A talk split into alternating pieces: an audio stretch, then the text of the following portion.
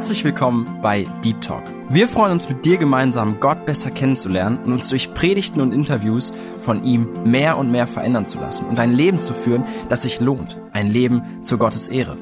Unser Anliegen ist es, mit dir über Themen zu sprechen, die tiefer gehen. Also eben nicht Smalltalk, sondern Deep Talk. Sei dabei und lass dich herausfordern. Hi und herzlich willkommen bei Deep Talk. Ich bin Jonas und ich begrüße dich ganz herzlich und freue mich, dass du heute wieder eingeschaltet hast. Eine Zuhörerin hat sich gewünscht, dass wir mal wieder eine Predigt von Olaf Latzel senden. Und deshalb habe ich euch heute eine mitgebracht.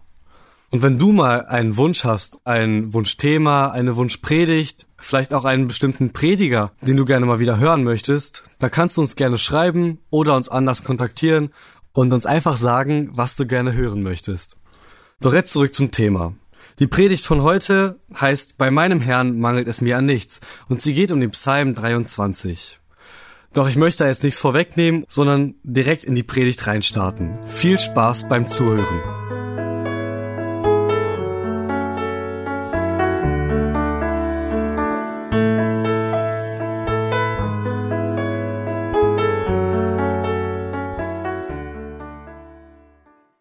Gnade sei mit euch und Friede von dem, der da war und der da ist und der da sein wird in aller Ewigkeit, unser Herr, Jesus Christus. Amen.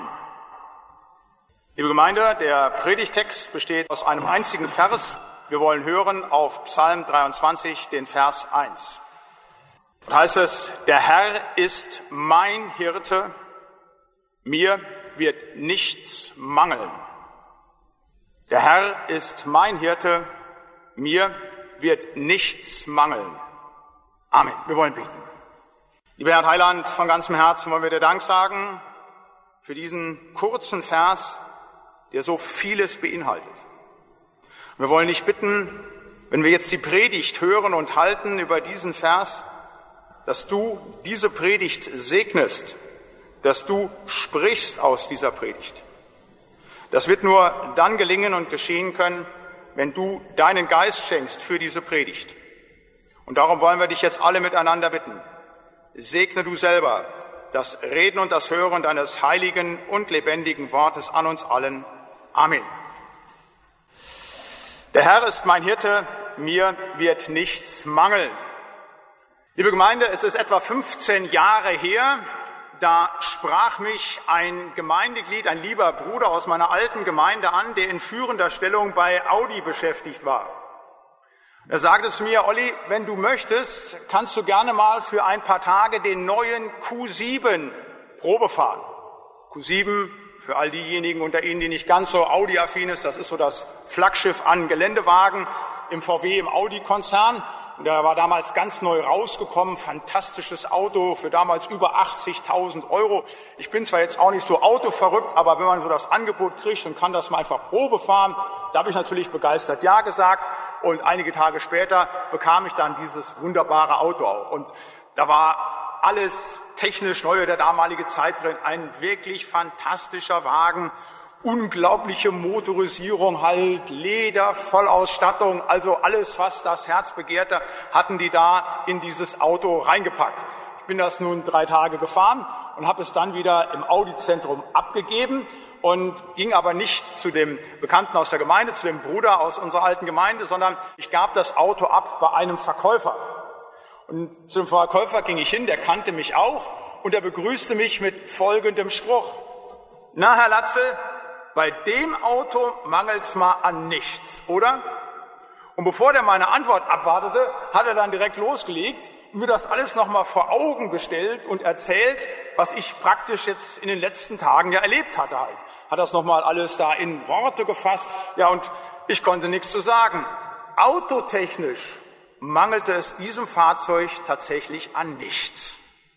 Warum erzähle ich Ihnen diese Geschichte? Die meisten von Ihnen ahnen es schon.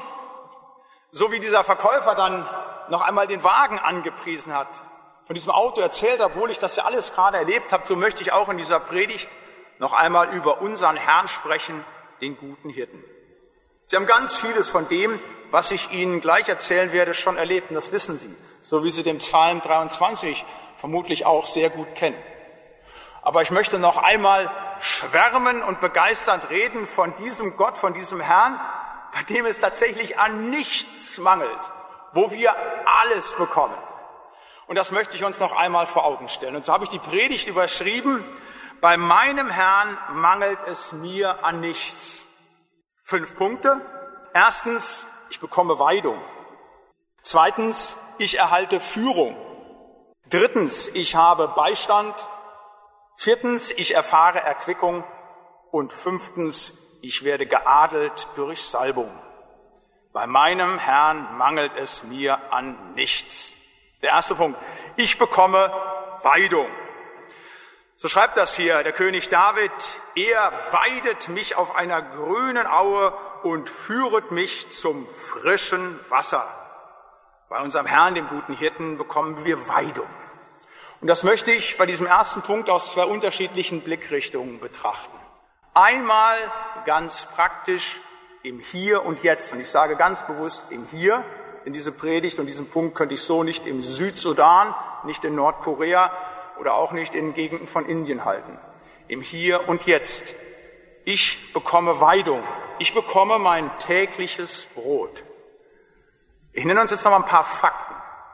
Und zwar ein paar Fakten, die kann man auch anders auswerten, anders bepredigen, aber ich möchte sie vor dem Hintergrund sagen, dass wir keinen Mangel haben und so gut von Gott geweidet werden. In unserem Land Deutschland sind 2019 12 Millionen Tonnen Lebensmittel weggeworfen worden, weil sie nicht verkauft werden konnten. Nicht, weil sie schlecht waren, nicht in Ordnung waren, wurden einfach nicht verbraucht. 75 Kilogramm pro Kopf. Ein gesamtwirtschaftlicher Schaden von 20 Milliarden Euro. Da könnte man sich jetzt lange drüber aufregen und Dinge sagen, was man alles anders machen müsste. Aber ich spreche vor dem Hintergrund, wir hier und jetzt haben keinen Mangel. Was für ein Land dürfen wir leben? Mit solchem verschwenderischen, auch zu kritisierenden Luxus. Ein gesundheitlicher Aspekt. In Deutschland sind 63 Prozent der Männer übergewichtig und 53 Prozent der Frauen.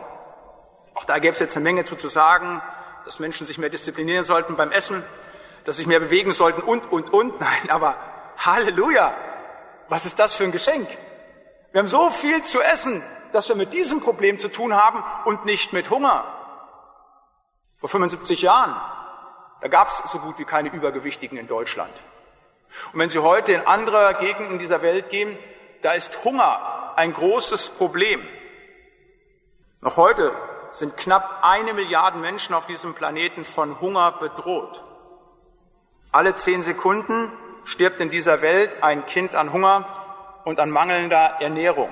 Alle zehn Sekunden. Wenn ich jetzt eine knappe halbe Stunde spreche, dann reden wir über eine Zahl von knapp 200 Menschen unter fünf Jahren, die deshalb sterben, weil sie nicht genügend zu essen haben. Nochmal, ich spreche und predige im Hier und Jetzt der Gemeinde St. Martini und zu Menschen, die in Mitteleuropa leben. Herr weidet uns auf einer grünen Aue. Was ist das für ein Geschenk? Wir haben hier immer Lebensmitteltüten, dass wenn Menschen kommen und um was zu essen bitten, dass wir das rausgeben können. Wenn einer sagt, Mensch, ich will zwei Tüten, kriegt er auch zwei Tüten zu essen. In Deutschland muss niemand verhungern. Wir erleben es aber tatsächlich häufig, dass Menschen kommen und sagen, ich habe Hunger, ich brauche was zu essen, wir wollen ihnen eine Tüte geben, sagen, ja, zu essen wollen wir nichts, wir wollen Geld. Und leider erleben wir es auch häufig, wir geben die Tüten raus ja, und da wird nur eine Sache rausgenommen, den Rest finden wir im Garten, der wird weggeschmissen. Damit will ich nicht die obdachlosen Bedürftigen kritisieren. Aber ich möchte deutlich machen, in welchem Luxus wir leben. Wie gut geht es uns. Und wenn ihr nichts aus dieser Predigt mitgenommen habt, dann das, wenn er heute den Kühlschrank zu Hause aufmacht, dass er euch sagt, Halleluja, der Herr weidet mich auf grüner Aue, der lässt es mir an nichts mangeln und führet mich zum frischen Wasser. Auch das ist so ein Punkt. Das ist ein Wahnsinn. 2,1 Milliarden Menschen auf dieser Welt haben keinen permanenten Zugang zu frischem Wasser. Das ist ein Geschenk, wenn man zu Hause den Hahn aufdrehen kann und trinken kann. Nicht ein Glas, nicht zwei Gläser, eine ganze Badewanne voll, wenn man möchte. Morgens, mittags, abends, so viel man möchte. Das ist ein großes Geschenk. Der Herr lässt es uns an nichts mangeln. Ein Bekannter von mir hatte sich in eine thailändische Frau verliebt und die haben geheiratet und sie ist dann nach Deutschland gekommen und er hat dann so drei Monate nach der Hochzeit erzählt, wie toll alles wäre. er sagt, das Einzige, was ihn stören würde, ist, dass seine Frau jeden Tag zweimal waschen würde, morgens und abends. Alles komplett. Und nicht, weil die Wäsche dreckig wäre, sondern sie hatte zu Hause kein Wasser. Und das war für sie das ganz große Programm, die Waschmaschine. Das hat die so begeistert, das hat die einfach wertgeschätzt. Dann hat die immer gewaschen und gewaschen, weil das so ein Geschenk ist, so was Wunderbares. Da lächeln wir so ein bisschen hochmütig, so nach dem Motto. Aber wisst ihr was? Das kommt daher, weil uns das auch so selbstverständlich geworden ist, dass wir es gar nicht mehr wertschätzen. Wertschätzen, dass wir einen Gott haben, der uns auf grüner Aue weidet und zum frischen Wasser führt. Halleluja, im Hier und Jetzt. Was haben wir einen Grund zur Dankbarkeit gegenüber diesem Gott, der uns an nichts mangeln lässt? Aber das ist nur der Blick auf das Hier und Jetzt, liebe Brüder und Schwestern. Es wird noch viel doller. Wisst ihr, ich habe eine Einladung. Und die Einladung haben auch all diejenigen, die zu Jesus Christus gehören. Ich habe die Einladung zum Hochzeitsmahl des Lammes. Weil Christus für mich auf Golgatha gestorben ist, weil er für euch auf Golgatha gestorben ist, weil ihr an ihn glaubt, da haben wir eine Einladung. Eines Tages mit unserem Gott in Gemeinschaft im himmlischen Jerusalem das Hochzeitsmahl zu nehmen. Und ich weiß nicht, was wir da essen werden. Ich weiß aber, was wir trinken werden. Wir werden dort trinken vom Strom des lebendigen Wassers. Davon spricht die Bibel. Wie das genau aussehen wird, wie das schmecken wird, weiß ich auch nicht. Aber das ist etwas, was den Lebensdurst, was alle Bedürfnisse stillen wird. Und auf dieses Hochzeitsmahl, wo ich in noch wunderbarer Weise geweidet werde, gehe ich zu und ihr auch. Und da mangelt es an überhaupt gar nichts mehr. Kein Leid, kein Geschrei, keine Tränen werden dann mal sein auf diesem Hochzeitsmahl, sondern nur noch Freude, nur noch Anbetung. Bei meinem Herrn mangelt es mir an nichts. Das ist die Erfahrung des König Davids. Er schreibt, der Herr ist mein mit mir wird nichts mangeln. Nicht heute, nicht in Zukunft. Das ist meine Erfahrung und ich möchte euch mit dieser Predigt daran erinnern, dass das auch für eure Weidung gilt und dass unser Herr und Heiland es euch an nichts mangeln lässt. Das ist der erste Punkt. Ich bekomme Weidung. Ein zweites. Ich erhalte Führung. So heißt es hier im Vers 3. Er führet mich auf rechter Straße um seines Namens willen. Die Geschichte, die ich zum Einstieg erzählen habe von diesem Auto, war natürlich auch ein Navigationssystem drin. Und wenn ich sage natürlich, so ist das heute für uns was Selbstverständliches. Die bisschen Älteren wissen, so lange gibt es diese Navigationssysteme ja gar nicht. Das ist erst Anfang der 2000er aufgekommen und das war tatsächlich das erste Mal, dass ich ein Auto fuhr, das Navi hatte. Und das habe ich sofort verstanden und begriffen, dass das unwahrscheinlich hilfreich ist, dieses Navigationssystem. Dass man da einen Assistenten hat, der einen führt, wenn man unterwegs ist und fährt und gerade so in Gegenden kommt, wo man sich nicht so gut auskennt. Fantastische Sache, so ein Navigationssystem. Was noch viel, viel, viel, viel, viel, viel fantastischer ist als das Navigationssystem, das ich heute ganz selbstverständlich verwende, ist, dass wir ein geistliches Navigationssystem haben. Dass wir einen Gott haben, der uns führt und der uns klar und deutlich sagt, diesen Weg gehen, hier nicht reingehen, lass das, tu das, hier voranschreiben. Was ganz Wunderbares. Das hat übrigens auch der König David schon erfahren. Wenn wir heute an den Losungstext denken, 2 Samuel 7, 18, da heißt es, wer bin ich und was ist mein Haus, das du uns bis hierhin gebracht hast? Das thematisiert auch noch einmal die Führung Gottes. An anderer Stellung in den Psalmen, da schreibt David dann, erforsche mich Gott und erkenne mein Herz, prüfe mich und siehe, wie ich es meine und siehe, ob ich auf bösem Wege bin und leite mich auf ewigem Wege. Und wenn Sie so ein bisschen die Biografie von David kennen, so ein bisschen im Samuel-Buch, den Samuel-Büchern zu Hause sind, dann wissen Sie, dass das David immer wieder gemacht hat. Der hat immer wieder dieses geistliche Navigationssystem abgefragt. Er ist immer wieder zu Gott gekommen und hat gesagt, was soll ich jetzt machen als nächstes? Was ist der nächste Wegschritt? Und hat klare Antworten bekommen. Können Sie mal nachlesen, die Geschichte in 1 Samuel 23, wie da die Stadt Kela bedroht wird von Philistern. Und er als Führer einer Streifschar sich überlegt, soll er hingehen, soll er die angreifen halt. Das ist sehr schwierig, die sind militärisch überlegen. Er geht zu Gott, er geht eben zum Priester und fragt den. Und dann fragt er den Herrn über eben den Ephod halt zu sagen, ja, soll ich angreifen, ja oder nein? Gott sagt, ja, angreifen. Er greift an. Später sagt er, dann soll ich hier bleiben in der Stadt oder werden mich die Bewohner der Stadt verraten, obwohl ich sie befreit habe? Gott sagt, ja, die werden nicht verraten, weggehen. Dann geht er weg und David macht alles ganz genau so wie eben der lebendige Gott es ihm gesagt hat. Er lässt sich von ihm führen. Und da, wo er sich nicht von ihm hat führen lassen, wo er eigene Wege gegangen ist, wir kennen diese Geschichte mit Bathsheba, da wissen wir, wie das alles ins Unglück geführt hat. Da sagen die Menschen, ja, wenn das so einfach wäre in meinem Leben, wenn ich so klare Führung bekommen will wie der David, dann würde ich es ja genauso machen. Also wenn ich klar wüsste, was der Herr von mir will, dann würde ich ja diese Wege gehen. Aber das passiert doch heute nicht mehr. Heute kann ich nicht mehr zu irgendeinem Priester gehen, der so ein Ephod an seinem Mantel hängen hat, halt, mit dem man Antworten kriegt. Oder heute gibt es nicht mehr die Wolken- und Feuersäule wie im alten Bund, die dann vorangegangen ist halt und dem Volk Israel klar gezeigt hat, wie der Weg war. Sage ich, nein, das haben wir nicht mehr. Wir haben Größeres. Wir haben Größeres und Stärkeres, was uns führt, nämlich das Wort unseres lebendigen Gottes, das uns führt. Da steht klar und deutlich drin, was zu passieren hat. Deshalb hat Gott gestern uns auch noch beim Losungstext gesagt, lasset das Wort Christi reichlich wohnen unter euch, damit er zu uns sprechen kann und damit er uns führen kann in dieser Welt. Und dieser Gott führt, er lässt sich nicht unbezeugt. Das ist so fantastisch, wenn man das erleben darf, wie der gute Hirte es auch heute durch sein Wort nicht an Führung mangeln lässt. Und ich sage das dann immer wieder, diese Führung geschieht auf zwei Arten. Die geschieht regulär und die geschieht spektakulär. Regulär passiert diese Führung durch das Wort Gottes und 99 Prozent aller Führungen, die du im Leben hast, die passieren durch das Wort Gottes. Dass Gott wirklich dir durch die Lesungen, durch das, was du weißt im Wort klar sagt, was ist richtig, was ist falsch, welchen Weg soll ich gehen. Wenn du das Losungsheft allein nimmst, für nächste Woche, wenn du das aufschlägst, nächste Woche Donnerstag beispielsweise, da heißt es, seid fröhlich in Hoffnung, geduldig in Trübsal, beharrlich im Gebet. Ganz klare Anweisungen, was für dein Leben zu gelten hat. Am Freitag heißt es, hüte dich und bleibe still, fürchte dich nicht und dein Herz sei unverzagt. Oder im Lehrtext 1. Korinther 16, steh im Glauben, sei mutig und sei stark. Im Wort Gottes gibt es ganz, ganz, ganz, ganz klare, deutliche Anweisungen, wie Dinge zu passieren haben. Und wenn ihr die Bibel lest, wenn ihr Losung, Lehrtest lest, wenn ihr Predigten hört, werdet ihr das immer wieder erfahren, wie Gott ganz klar führt, wie er Antworten auf eure Fragen gibt. Antworten, die nur für euch gelten. Ich habe so ein Beispiel gehabt, und das nenne ich noch nicht mal spektakulär, sondern das ist zwar besonders für mich halt zu sagen, das war eine Frage, die ich hatte, wo ich hier in der Gemeinde, so das war im Jahr 2011, sehr viel Predigten von Wilhelm Busch verpredigt habe.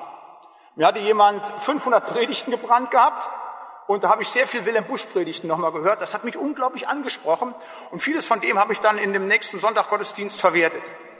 Aber die Reaktion war noch positiv aus der Gemeinde, aber dann bin ich ins uns Fragen gekommen und gedacht, ist das richtig, Herr? Ist das richtig, dass ich diese Dinge von Wilhelm Busch nehme, das bepredige, oder soll ich nicht lieber beim vorgeschlagenen Predigtext bleiben? Was ist das Richtige? Ich will es mir nicht zu einfach machen, ich will auch das sagen, was dran ist. So habe ich gebetet.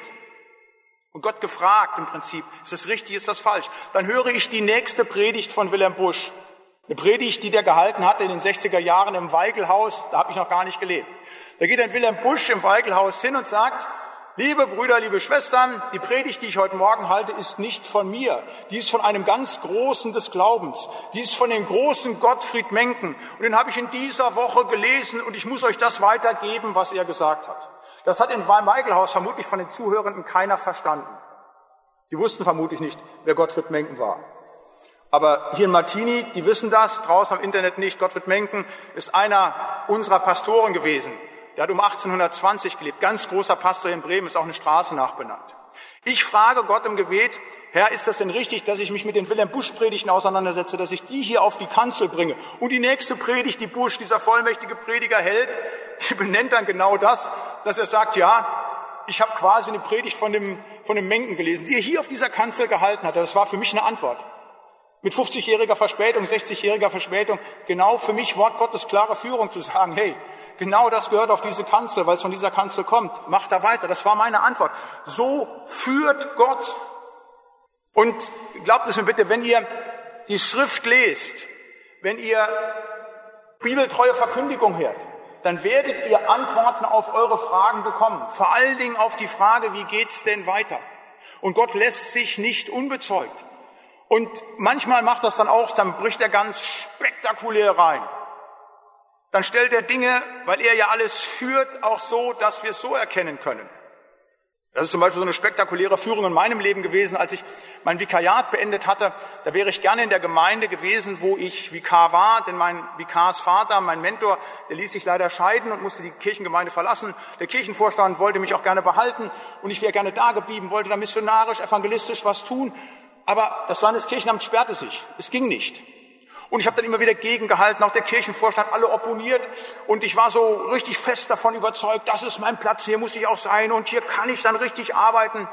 Und ich weiß noch, wie ich dann in Marburg in der Bibliothek einen Mitvikar getroffen habe, dem ich das alles so erzählte, was wir für Kämpfe hätten und sowas. Und hat er zu mir gesagt, hast du eigentlich schon mal Gott gefragt, ob das sein Weg ist?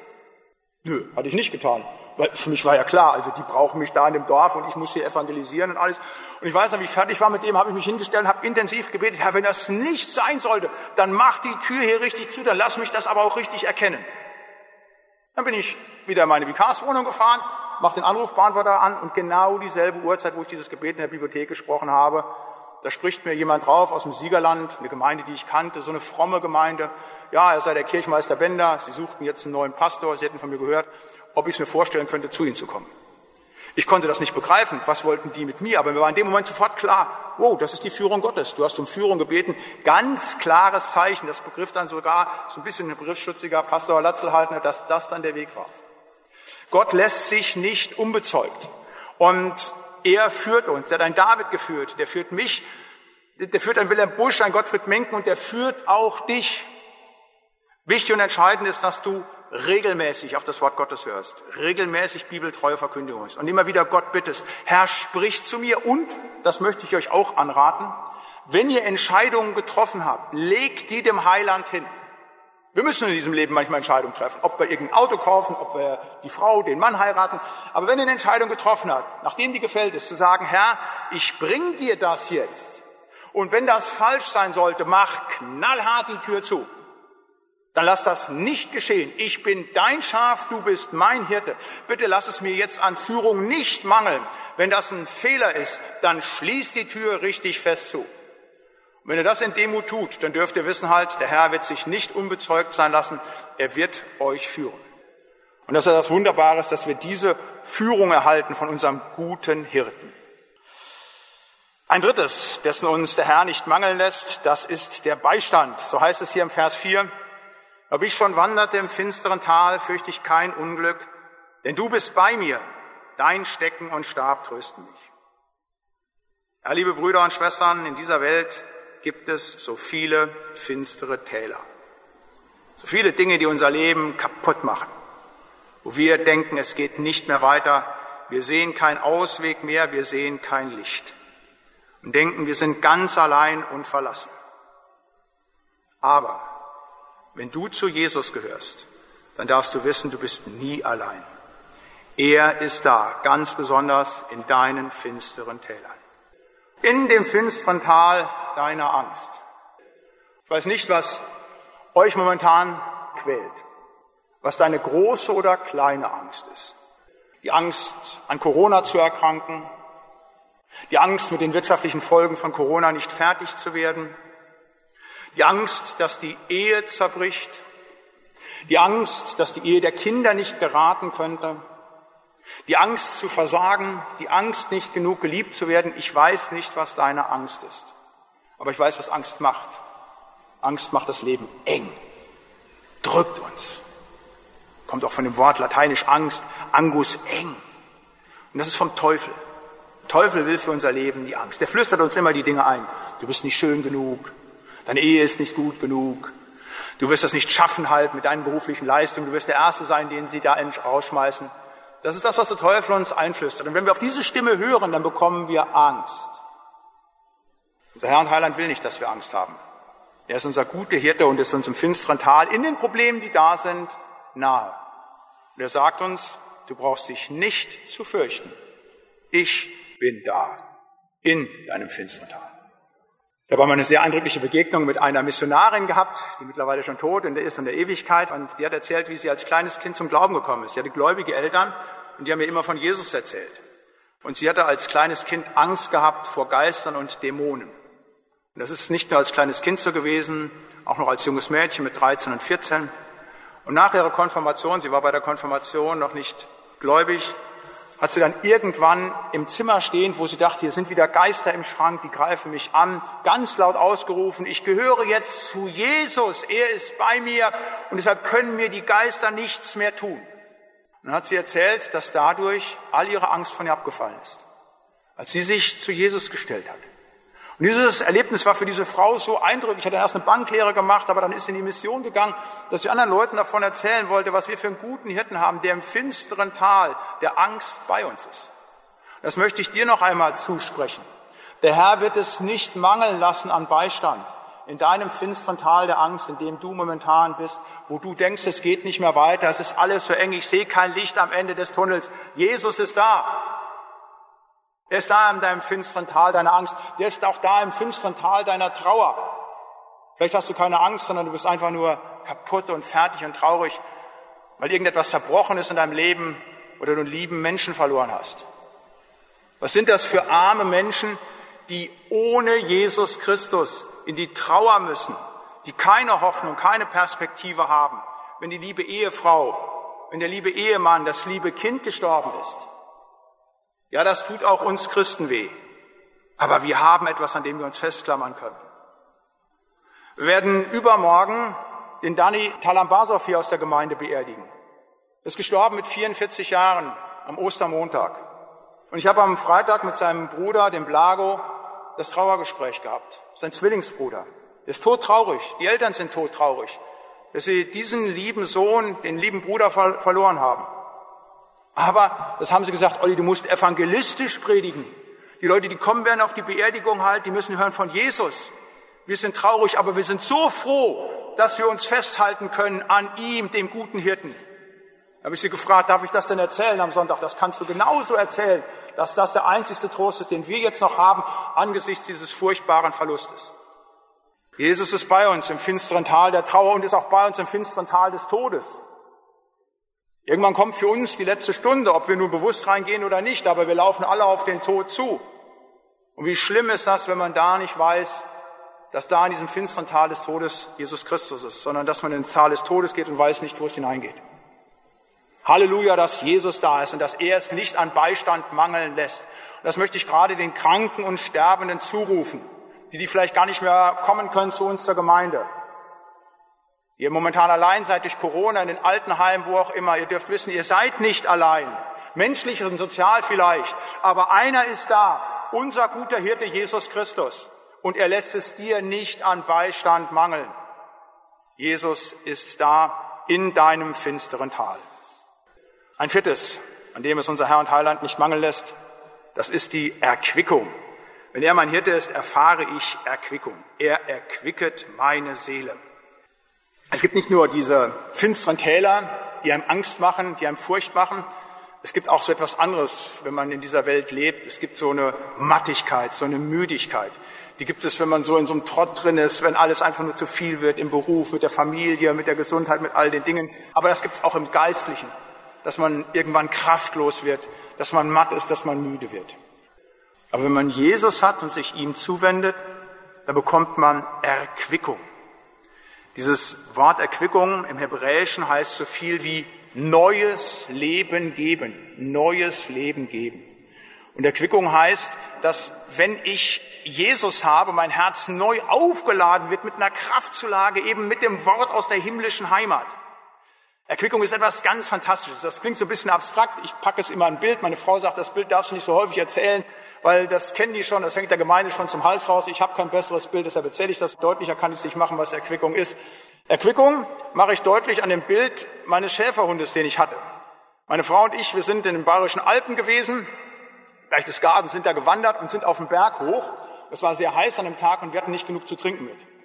Und dann haben wir das Getränk aufgebraucht gehabt, sind wir weiter zu der Hütte und der Hund hatte nichts zu trinken. Großer Schäferhund.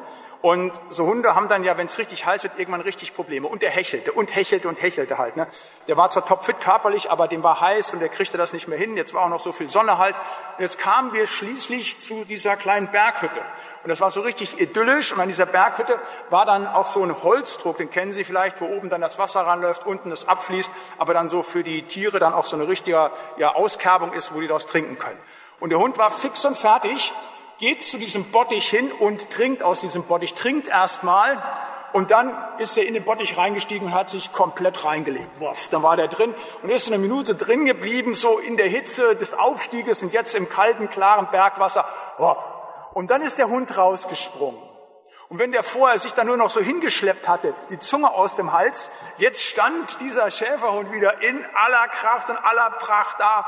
Der hatte Erquickung erlebt durch das Wasser. Und genau das passiert, wenn wir uns wirklich von Jesus Christus durch sein Wort ansprechen lassen, dass er uns erquickt. Psalm 119 heißt es, das ist mein Trost in meinem Elend, dass dein Wort mich erquickt. Nur das ist wichtig, dass wir wirklich wie dieser Hund dann auch richtig eintauchen in den Trog, richtig eintauchen in das Wort Gottes, was ich eben schon sagte beim Punkt zwei. Lasse das Wort Christi reichlich wohnen unter euch, dass ihr erquickt werdet, dass ihr auferbaut werdet. Das geht nicht von alleine. Dazu braucht ihr das Wort Gottes. Wenn ihr jetzt vielleicht sagt, ja, ich bin gerade in so einer Müdigkeit, in so einer Mattigkeit, ich weiß momentan nicht weiter, ja, was soll ich denn jetzt lesen, was soll ich machen? Ich will dir mal drei Injektionen Erquickung mitgeben. Also das gilt jetzt für alle momentan, die müde und matt sind. Ich rufe euch jetzt drei Worte zu. Und die nehmt ihr einfach mal für die nächste Woche mit. Morgens, mittags, abends. Nehmt ihr diese Worte und taucht daran ein und glaubt an die Wahrheit dieser Worte. Das erste Wort, was ich euch mitgebe, Josua 1, Vers 9. Da sagt Gott dir zu, siehe, ich habe dir geboten, dass du getrost und unverzagt seist. Lass dir nicht grauen und entsetze dich nicht, denn der Herr, dein Gott, ist mit dir in allem, was du tun wirst. Das ist das erste Wort. Das zweite Wort aus Jesaja 40, Vers 31. In deine Müdigkeit, in deine Kraftlosigkeit hinein. Die auf den Herrn Herren kriegen neue Kraft. Dass sie auffahren mit Flügeln wie Adler, dass sie laufen und nicht matt werden, dass sie wandeln und nicht müde werden. Und das dritte Wort, 1. Petrus 5, Vers 7. All eure Sorgen werft auf ihn, denn er sorgt für euch. Diese drei Worte, Josua 1, 9, Jesaja 40, 31 und 1. Petrus 5, 7, möchte ich denen zurufen, die so ein bisschen matt und müde geworden sind. Ob das nun körperlich hier weltlich ist oder ob es geistlich geworden ist. Zieht euch diese Worte rein und ihr werdet sehen, wie ihr neue Kraft kriegt, wie ihr neu erquickt werdet. Also ihr wisst ja nur alle jetzt, ich habe jetzt nur ein paar Monate hinter mir, die waren auch nicht erquicklich, die waren nicht vergnügungssteuerpflichtig, wie ich so zu sagen pflege. Aber wisst ihr, wenn mich das so ein bisschen angegangen ist in letzter Zeit, dann war gerade dieses letzte Wort, 1. Petrus 5, Vers 7, ganz stark für mich. Dann habe ich mir das immer wieder vorgesagt. Wenn ich so ein bisschen sorgenvoll wurde, so ein bisschen mattig wurde, alle eure Sorgen werft auf ihn, denn er sorgt für euch. Du, Olaf Latzel, wirf nur alles auf den Heiland, der kümmert sich schon um alles, wirf es drauf. Das mache ich jetzt auch noch. Das ist genau mein Programm. Und dann ändert sich im Moment vielleicht noch nicht die Situation, aber ich bekomme neue Kraft, ich werde erquickt. Und das Wunderbare ist, dass wir diese Erquickung immer und immer wieder abholen dürfen. Der Herr lässt es nicht mangeln. Und es sind nicht nur diese drei Verse, die ich euch zugerufen habe. Ich könnte euch 30, 300, ich könnte euch 3000 Bibelworte zurufen aus einer heiligen Schrift, die euch erquicken. Da ist alles da, was man braucht. Das könnt ihr gar nicht aushören. Der Herr schenkt euch Erquickung. Und ein fünftes und letztes. Ich werde geadelt durch Salbung. Du salbest mein Haupt mit Öl und schenkest mir voll ein. Hier müssen wir jetzt mal genau aufpassen. Hier wird es noch mal ein bisschen theologischer. Eigentlich muss man zum Schluss der Predigt so ein bisschen das leichter gestalten, aber hier nimmt es jetzt noch mal richtig Fahrt auf. Es kommt quasi zum Höhepunkt. Denn das ist das Größte, was der Herr uns nicht mangeln lässt, nämlich Salbung bin mal von einem Konfirmanden gefragt worden, nachdem die Konfirmanden im Psalm 23 auswendig lernen mussten, ähm, wo ist denn diese Salbung? Ist das das, wenn bei euch Krankensalbung ist? Und dann habe ich mir erklärt, nein, darum geht es nicht um die Krankensalbung, dass es hier um viel, viel mehr geht. Im Alten Bund, das wissen Sie, wurden besondere Personen gesalbt. Die Propheten, die Priester und vor allen Dingen die Könige. Könnt die Salbung Davids, der hier seine Salbung anspricht, nochmal nachlesen. 1 Samuel 16 halt wo Samuel dann zu Isai kommt und die ersten sieben Söhne kommen und die sind es dann alle nicht, die der Herr ausersehen hat zum König. Und dann kommt der achte, der kleine Junge, und dann geht Samuel hin und nimmt das Füllhorn und gießt den ganz, ganze Öl über seinem Kopf aus. Ihr müsst euch vorstellen, wirklich, da ist dann alles runtergelaufen auf die Klamotten. So eine richtige tiefe Zeichenhandlung, einfach zu sagen, um auszudrücken, du gehörst jetzt zum lebendigen Gott. Das war die Salbungshandlung, die David hier auch anspricht. Aber das, was hier angesprochen ist, geht natürlich durch den Heiligen Geist viel tiefer. Das ist im alten Bund das gewesen, dass die Könige gesalbt wurden. Im neuen Bund ist es so, dass wir ja einen einzigen Gesalbten haben. Jesus. Jesus Christus, ihr wisst, Christus heißt der Gesalbte. Und Christen sind dann diejenigen, wenn man es wörtlich nimmt, die zum Gesalbten gehören. Wir sind gesalbt, auch wenn wir noch nie so ein Füllhorn mit Öl über Gott unseren Kopf bekommen haben. Nein, wir sind gesalbt, wenn wir zu Christus gehören. Und zu Christus gehören wir dann, wenn wir den Heiligen Geist haben. Und das verbindet das Neue Testament immer wieder miteinander. Die Salbung und die Eingießung des Heiligen Geistes. 2. Korinther 1. Gott ist es aber, der uns festmacht, samt euch in Christus und uns gesalbt und versiegelt und in unsere Herzen als Unterpfand den Geist gegeben hat. Salbung und das Geschenk des Heiligen Geistes ist etwas, was im Neuen Testament synonymhaft gebraucht wird. Und wenn jetzt hier steht, du salbest mein Haupt mit Öl, dann ist das genau das, dass wir zu Königskindern werden. Denn wenn wir den Heiligen Geist bekommen, wenn wir gesalbt sind, dann werden wir zu Kindern Gottes. Alle Menschen dieser Welt, alle knapp acht Milliarden Menschen auf diesem Planeten sind Geschöpfe Gottes. Aber nur die sind Kinder Gottes, die den Heiligen Geist sind, die gesalbt sind vom lebendigen Gott, die er zu seinen Kindern gemacht hat, die er geadelt hat, dass sie zu ihm gehören. Und das ist etwas, was der gute Hirte macht, wenn ich zu seiner Hirte gehöre, dass er mich gesalbt hat, dass ich sein Kind, sein Schaf bin. Und das hat Christus möglich gemacht, der Sohn Gottes, der König, der in diese Welt gekommen ist, Knecht wurde, damit wir Könige werden können. Das ist das, die Adlung der Salbung, die hier passiert. Und das ist etwas ganz Wunderbares, dass das für uns passiert, obwohl wir so sündig sind. Das ist für viele Christen ja ein Problem. Die sagen, ja, Gott kann mich doch gar nicht lieb haben. Ich habe ihn zwar angenommen, aber ich bin so sündig, ich schaffe dieses nicht, ich mache jenes nicht, halt zu sagen. Und dass Gott uns immer wieder vergibt und diesen Status der Kindschaft weiter aufrechterhält. Solange wir in Buße vor ihn treten, bleiben wir Kinder Gottes und dann bleibt uns dieser Adel eben, der durch die Salbung geschenkt wird. Ich werde geadelt durch Salbung. Das tut unser Herr und Heiland, der gute Hirte, der es an nichts mangeln lässt. Ich habe diese Predigt begonnen, liebe Gemeinde, mit dieser Geschichte, wo mir dieses Auto geliehen wurde, ich es zurückgegeben habe und der Verkäufer zu mir sagte, nun Herr Latze, da mangelt es mal an nichts bei diesem Fahrzeug. Und nachdem er dann nochmal alles aufgezeigt hatte, was eben dieses Auto kann, da habe ich ihm Folgendes entgegnet. Ich habe gesagt, ja, aber an einem mangelt's, nämlich an Geld bei mir, um das Auto zu bezahlen. Zum damaligen Zeitpunkt hätte ich ein zweifaches Jahresgehalt bezahlen müssen, um dieses Auto zu kaufen. Und so toll und so schön das gewesen ist, wollte ich nicht, konnte ich nicht, habe ich natürlich auch nicht getan. Jetzt spreche ich von unserem Herrn und Heiland, dem guten Hirten, der viel, viel, viel, viel kostbarer ist. Und eigentlich kann ich auch nicht Schaf seiner Weide werden, weil ich bin viel zu sündhaft. Ich könnte all meine Fehler, all das, was ich falsch mache, nicht bezahlen. Und wisst ihr, was das ganz Große ist? Selbst daran lässt unser Herr und Heiland es nicht mangeln.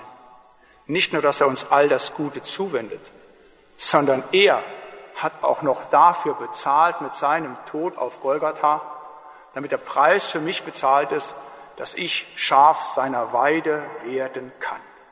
Was für ein Herr und Gott. Was für einen guten Hirten haben wir, der es für uns an nichts mangeln lässt. Und so möchte ich euch noch einmal dieses wunderbare Wort zurufen. Der Herr ist mein Hirte. Mir wird nichts mangeln. Amen. Alle Ehre, allen Lob und Preis diesem guten Hirten, unserem Herrn Jesus Christus. Amen.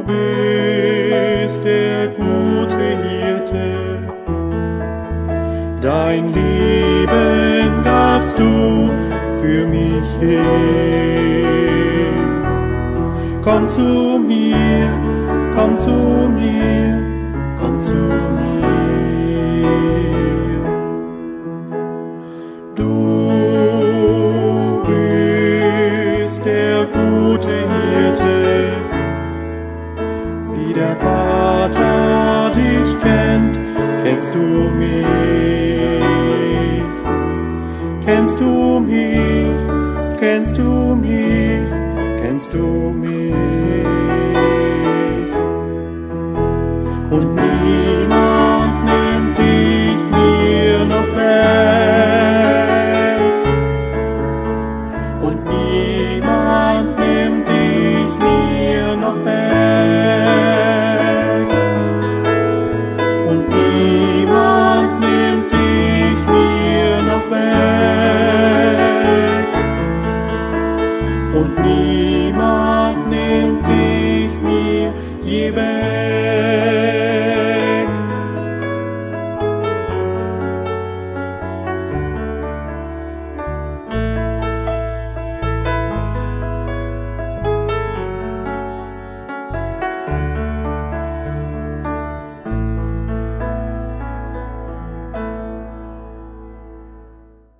Schön, dass du bis jetzt dran geblieben bist. Ich fand den Punkt der Führung, die wir von Gott bekommen, ganz besonders interessant. Einfach zu wissen, dass wir unsere Entscheidungen Gott hinlegen können und uns darauf verlassen können, dass er sich darum kümmert. Ich finde das einfach unglaublich beruhigend und besonders schön.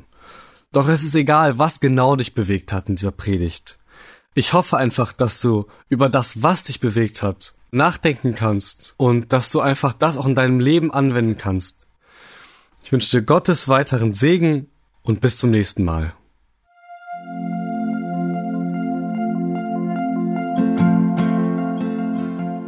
Schön, dass du heute dabei warst. Wenn es für dich ein Segen war und du etwas mitnehmen konntest, dann teile Deep Talk gerne mit deinen Freunden und fühl dich frei, auch uns ein Feedback zu schreiben. Wir würden uns da sehr darüber freuen. Wenn du heute zum ersten Mal dabei warst oder eine Sendung verpasst hast, kannst du alle vorherigen Sendungen auf Spotify oder auf Soundcloud finden.